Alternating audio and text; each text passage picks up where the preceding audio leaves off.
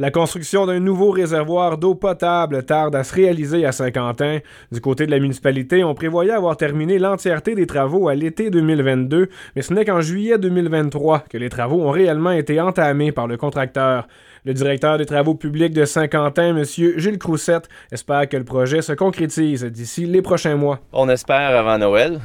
C'est ce qui, euh, c'est ce qui devrait être prévu, plus que prévu même, mais c'est ça. On, prend ça au jour le jour à ce stade-ci. Après deux ans de, de, de, de va-et-vient, on, on, on prend ça comme ça vient. Au cours des deux dernières années, on a repoussé à multiples reprises le commencement des travaux et afin de connaître les raisons qui expliquent ces délais importants, on s'est entretenu avec le contracteur du projet, Éric Normand. Ben, les délais, ça a été qu'on a pogné le COVID, puis là, vu qu'on ne pouvait pas travailler, on avait été retardé en cause du COVID. Puis après ça, les délais ont été euh, toute l'inflation qui s'est passée au courant des années, puis comment est-ce que tous les prix ont monté.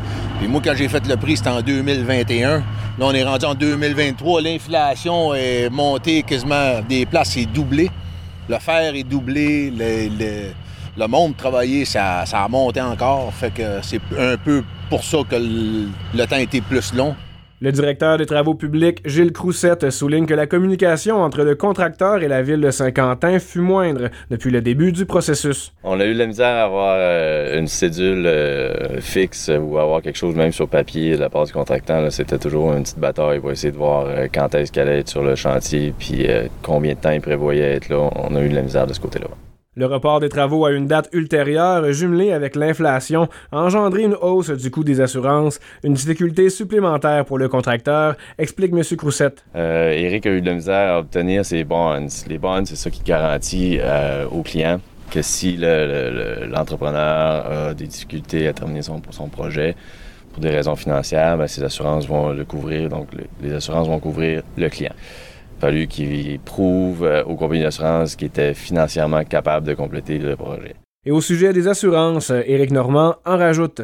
Quand on a commandé nos bandes de 2021, quand ça a été repoussé, j'ai été obligé de payer des bandes. Les bandes, on va dire, si je paye 20 000 moi, pour avoir mes bandes, pour l'atteindre, mais si moi je suis en retard, il faut que je en repaye un autre. Puis les assurances, comme les bandes, les autres, ils ont pris notre prix qu'on a donné, puis le prix, avec l'inflation, là, ils ont dit, hey, il y, a un problème à quelque part, on n'arrivera pas, on peut pas t'assurer avec ce prix-là parce que là, tu es rendu trop bas avec l'inflation des prix. Fait que c'est pour ça un peu que ça a pris un petit peu plus de temps à vue des bandes. On a attendu comme euh, une couple de mois juste pour ça, juste pour avoir nos bandes. Néanmoins, les travaux sont actuellement en branle, même si ce n'est que depuis peu. Le 3 octobre dernier, on était sur le chantier avec Gilles Croussette. Il y a eu quand même eu un bon moment là, parce qu'il ne s'est rien passé ici jusqu'au début juillet, je pense que les travaux de, bétonnage ont, pu vraiment débuter. Là, encore là, on a perdu une semaine ou deux, des fois dû à la température. À un moment donné, euh, il y a eu une erreur dans euh, les, matériaux qui ont été commandés. Ça, on a perdu un deux semaines à un moment donné, au mois de juillet aussi. Fait que, anyways, fast forward, là, maintenant on est ici, ça va bien. Les travaux, euh, on dirait qu'ils ont plus que la moitié du béton de coulé. le fer est presque tout en place.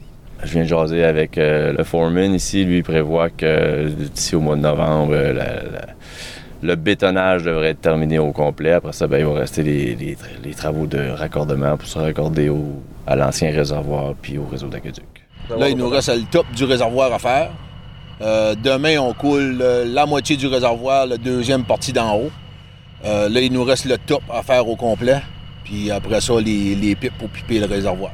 J'ai dire une date parce qu'avec tout ce qui se passe, avec tous les délais qu'on a eus, avec les, la pluie qu'on a eue cet été, toute la, misère qu'on a eue, écoute, c'est dur à dire avec comment puis où qu'on va être rendu.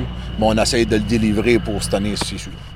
En terminant, l'obtention d'un nouveau réservoir d'eau potable permettra surtout à la ville de Saint-Quentin d'augmenter son temps d'autonomie en cas d'incident.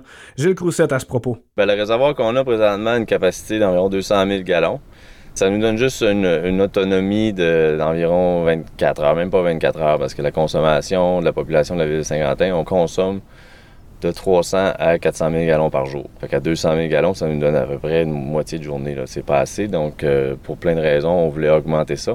Fait que c'est pour ça qu'on construit un nouveau réservoir qui va être un complément du réservoir qu'on a déjà. On rajoute une cellule de 600 000 gallons, ce qui va nous donner une capacité totale de 800 000 gallons avec une autonomie d'environ trois jours. Ça veut dire que dans un cas, euh, le, cas d'un bris ou quelque chose comme ça, ben si on n'a plus d'eau qui monte au réservoir, ben on a, ça nous donne comme un trois jours pour se virer de bord pour réparer les problèmes qu'on pourrait avoir à l'usine de filtration ou la galerie d'infiltration. Maxime Gauthier, journaliste IGL, OFM 90 Route 17.